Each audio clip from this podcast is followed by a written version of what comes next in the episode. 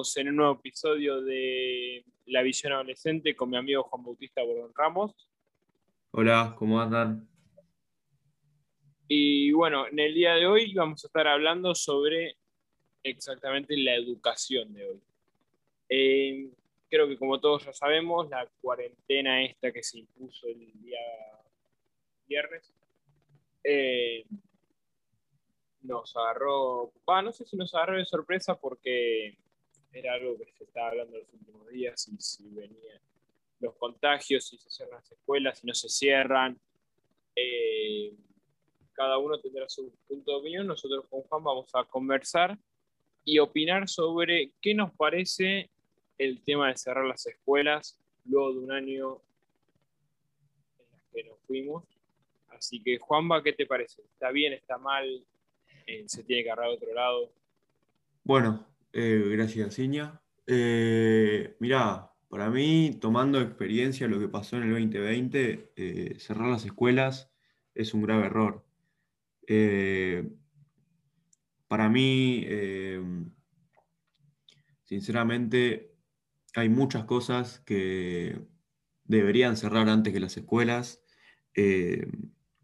no solo por tema de contagio, sino por la formación este, de uno.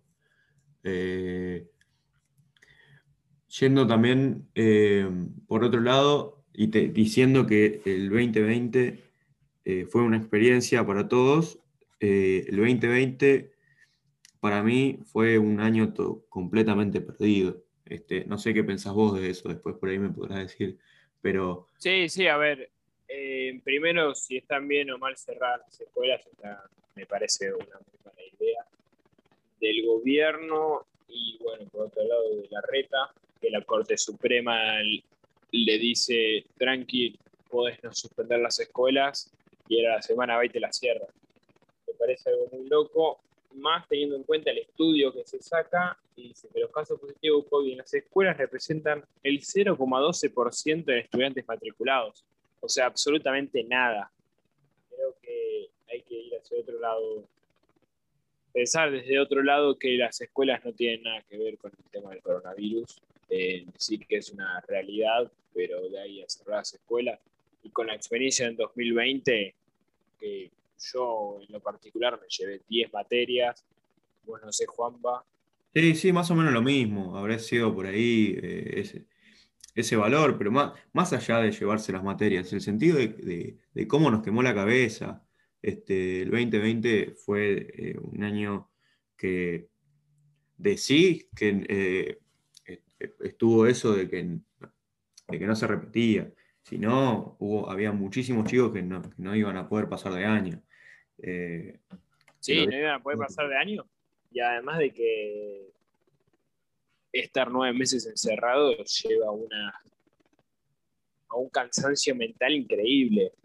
Si a eso le atribuís, porque no fueron vacaciones como se pensaban. Nosotros cuando se cierra el 20 de marzo de 2020 Argentina, pensábamos que eran 15 días de vacaciones. Claro, claro, porque uno eh, piensa lo que, con la móvil estábamos festejando. Claro, sí, sí. Eh, uno se pone a pensar y dice, bueno, voy a tener este, las clases virtuales, voy a tener en la computadora.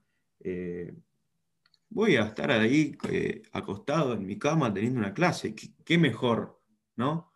Pero la verdad que no, no, fue eh, una experiencia muy buena. Eh, no estuvo del todo bueno por el, también el, hecho de que nueve años, nueve años, nueve meses encerrados y encima sumale que no es que nos daban trabajitos fáciles, a veces te daban eh, cada vez trabajos más complejos. Eh, y además sumarle de que eh, había pocos chicos que entraban a aulas en comunión, que se conectaban a las clases, y eso fue, con el tiempo fue bajando. Sí, la verdad que fue, muy pobre, la verdad, la preparación también, de, una semana para otra, creo que ningún colegio está preparado para estar meses encerrados. También cada uno lo agarró de sus herramientas. El San Miguel ya venía hace dos, tres años insistiendo con aulas en comunión nunca se dio, nunca se dio. En 2020 había que explotar al máximo horas en comunión. Al fin de año pareció que fue bueno, pero los principios, el principio fue dos meses, nadie se debe meterse. Sí, sí, no, no. No, no fue una. Sí, además, no sé si nos estará escuchando algún profesor o alguien, pero creo que para ellos también fue complicado. Ayer nosotros en la clase de sociología, la profesora decía, yo no sabía usar la de comunión. A mí me dijeron, tengo una computadora para esta clase y no sabía dónde meterse. Sí, sí, sí, no. Aparte está esto nuevo que, o sea, ahora lo, usamos para, para, todo, que es el Zoom. O sea, era desconocido y, la verdad lo empezamos a usar para todo. Y la verdad que alguien que no tenga tan, eh, que no use tanto los dispositivos y que, y que tenga que empezar a usarlos con normalidad como en la, vida cotidiana es todo un reto, ¿no? Sí, obviamente. Bueno, ya yendo para otro lado, otro punto de la charla que quería tener con vos era sobre qué te parecía lo que se daba en las escuelas y esta pregunta también lleva a si se estudia para probar o para aprender, o al menos cuál es tu caso. Mira, eh, hoy soy muy crítico de los temas que se dan en el colegio.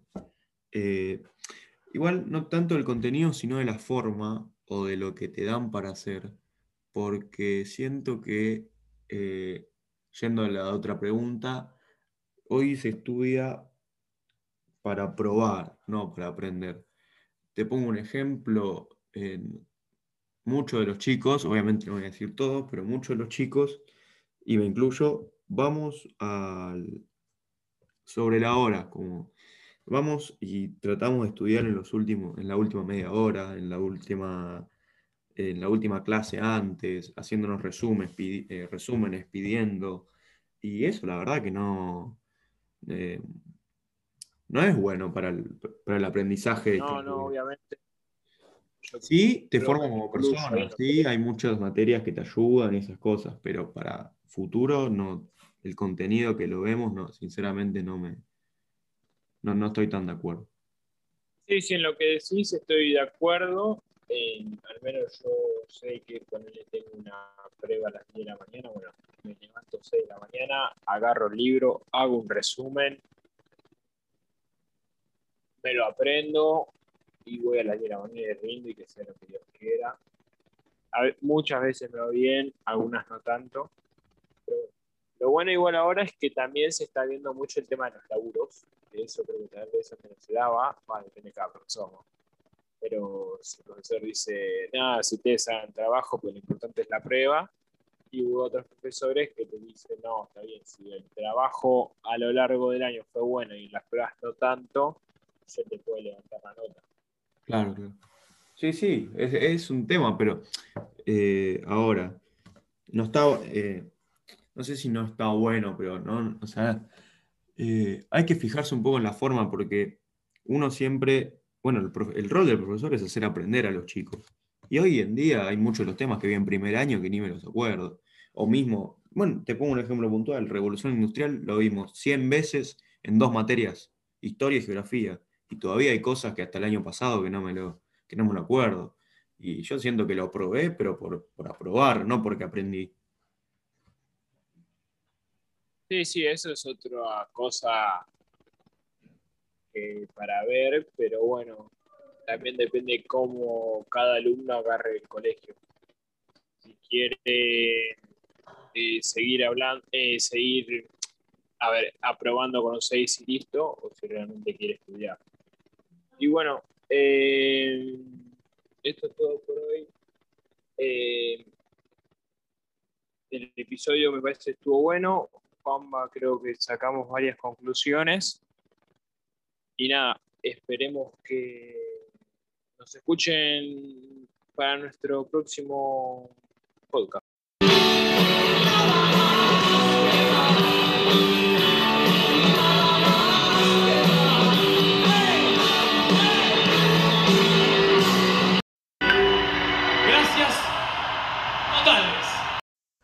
Hola, ¿qué tal? ¿Cómo andan? Mi nombre es Iñaki Auski y estamos en un nuevo programa de la visión adolescente. En el episodio de hoy les voy a contar sobre la materia de taller de comunicación que da el profesor Ramiro Serén en el Colegio San Miguel. Cuando arrancamos la clase nos encontramos con este, este nueva, esta nueva materia donde el objetivo final es poder hablar en la radio sin ningún tipo de problema. Obviamente no es la carrera de periodismo ni la carrera que se estudie para dar para trabajar en la radio, pero bueno, es un poco para meterse en el ambiente y un poco de eso. vamos a estar hablando en la FM 97.9 Radio Cultura con ahí con cuatro compañeros y vamos a, a contar un poco sobre la inclusión en el deporte. ¿Cómo hicimos para llegar a la, inclusión en el deporte? Bueno, el primer día de todos, cuando tenemos esta materia, el profesor Ramiro Seré nos da como consigna eh, sabernos los 10 pasos para un proyecto de investigación.